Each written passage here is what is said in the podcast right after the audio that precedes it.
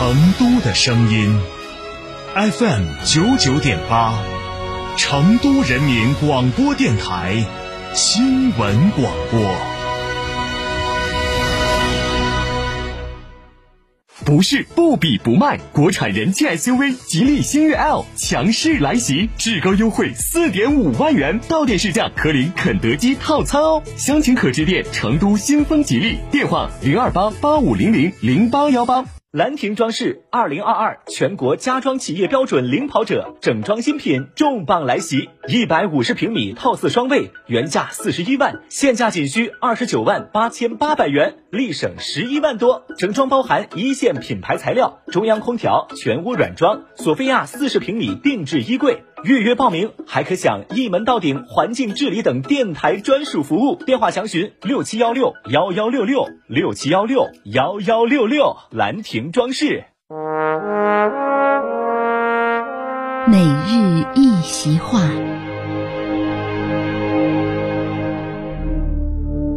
宜将胜勇追穷寇，不可沽名学霸王。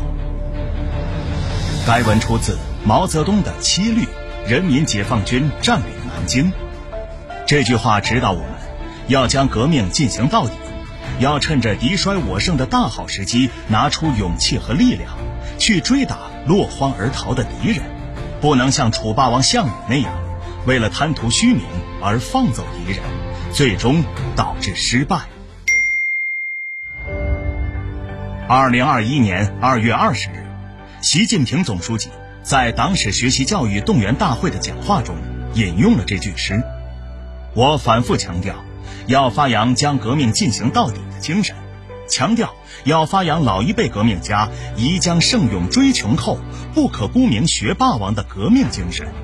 发扬共产党人“为有牺牲多壮志，敢叫日月换新天”的奋斗精神。这是有很深考虑的。大家想一想。在我国这样一个十四亿人口的国家，实现社会主义现代化，这是多么伟大，多么不易！要教育引导全党，大力发扬红色传统，传承红色基因，赓续共产党人精神血脉，始终保持革命者的大无畏奋斗精神，鼓起迈进新征程、奋进新时代的精气神。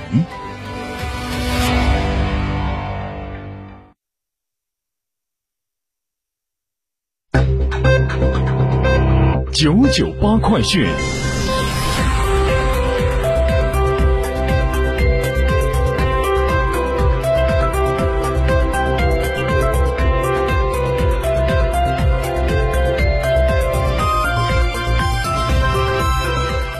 北京时间十四点零三分，这里是成都人民广播电台新闻广播 FM 九十九点八，我们来关注这时段的九九八快讯。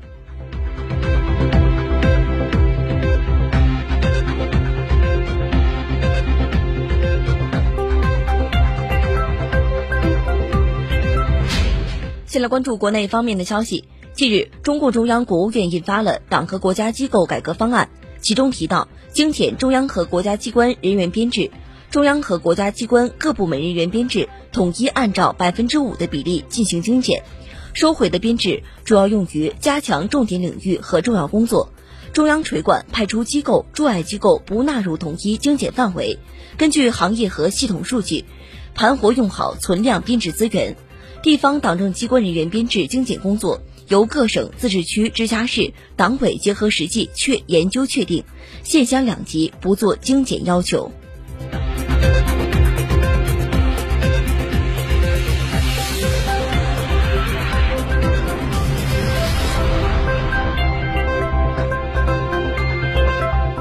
据微信公众号“嘉峪关新闻网”消息，三月十六号下午，嘉峪关全市领导干部召开会议。甘肃省委组织部常务副部长刘永杰出席会议，并宣布省委决定：读者集团董事长刘永生同志任嘉峪关市市委委员、常委、书记；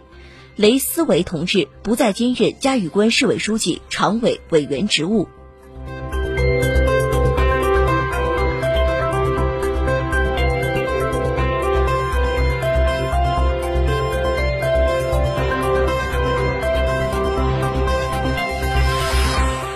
我们在关注国内方面的消息。作为江西省唯一的全国婚俗改革试验区，婚事新办在有“同都”之称的贵溪市蔚然成风，全市三十一个村完成婚介场所登记审批，并已开展婚介服务。各乡镇自行投入资金，编排“树新风”系列、七夕系列、戏曲、小品、文明乡风、七字歌等到田间地头巡演，制作宣传折页、手册，发放给前来办理婚姻登记的当事人，引导群众树立婚事新办的观念。同时，在婚俗改革 APP“ 掌上贵溪”上设立全市未婚男女数据库，健全媒人和适龄的青年信息台账，搭建网上的相亲平台。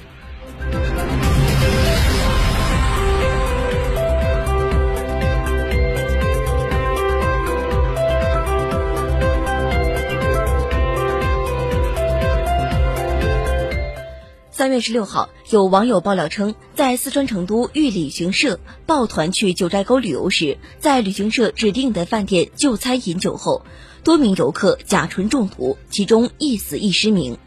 记者致电九寨沟县文化体育和旅游局，该局工作人员表示，已经知晓此事，具体以公安机关的定案结论为准，等待公安机关进一步调查。九寨沟县公安局回应称，目前涉事的饭店已经停业整顿。关于此事，他们暂时无法透露更多的消息。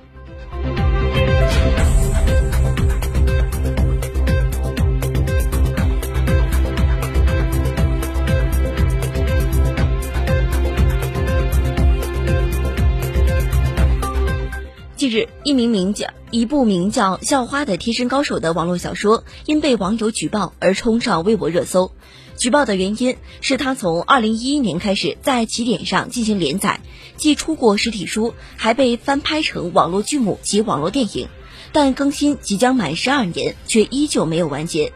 有网友质疑，作者和小说平台签署了一份特殊合同，每月能拿到小说平台几万元的稿酬，所以才一直注水不完结。网文越写越长是好事吗？有网友吐槽，长了容易注水。也有网友认为这属于创作自由，每日追更既是习惯也是情怀。为此，记者联系到了小说的记者作者愚人二代，回应此事争议事件。作者回应称，连载十余年是出于情怀。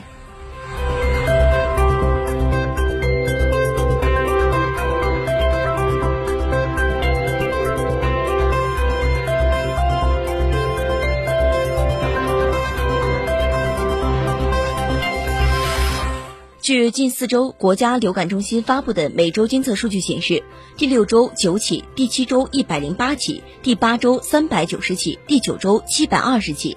我国流感爆发疫情持续上升，流感检测试剂的价格也随之水涨船高。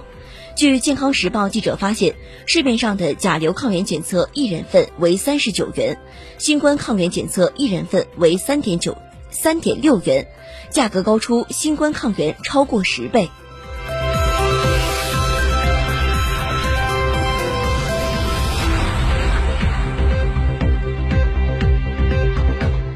北京时间十四点零八分，我们来关注沪深股市的即时行情。上证综指目前的点位是三千二百五十七点七九点，上涨三十。